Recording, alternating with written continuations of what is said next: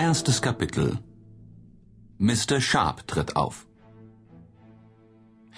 Diese englischen Zeitungen sind wirklich verlässlich in ihrer Berichterstattung, sagte der tüchtige Arzt halblaut vor sich hin und lehnte sich behaglich im großen, mit Leder bezogenen Armsessel zurück. Dr. Sarrazin hatte seit vielen Jahren die Gewohnheit, mit sich selbst laut zu reden, was ja vielen Menschen eine angenehme Zerstreuung bedeutet. Er war ein Mann von fünfzig Jahren.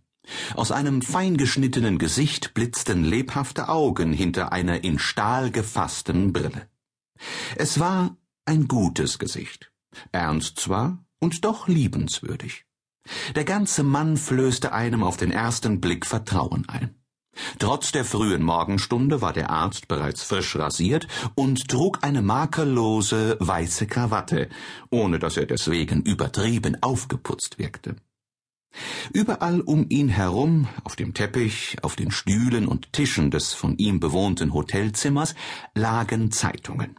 Die Times, der Daily Telegraph, die Daily News.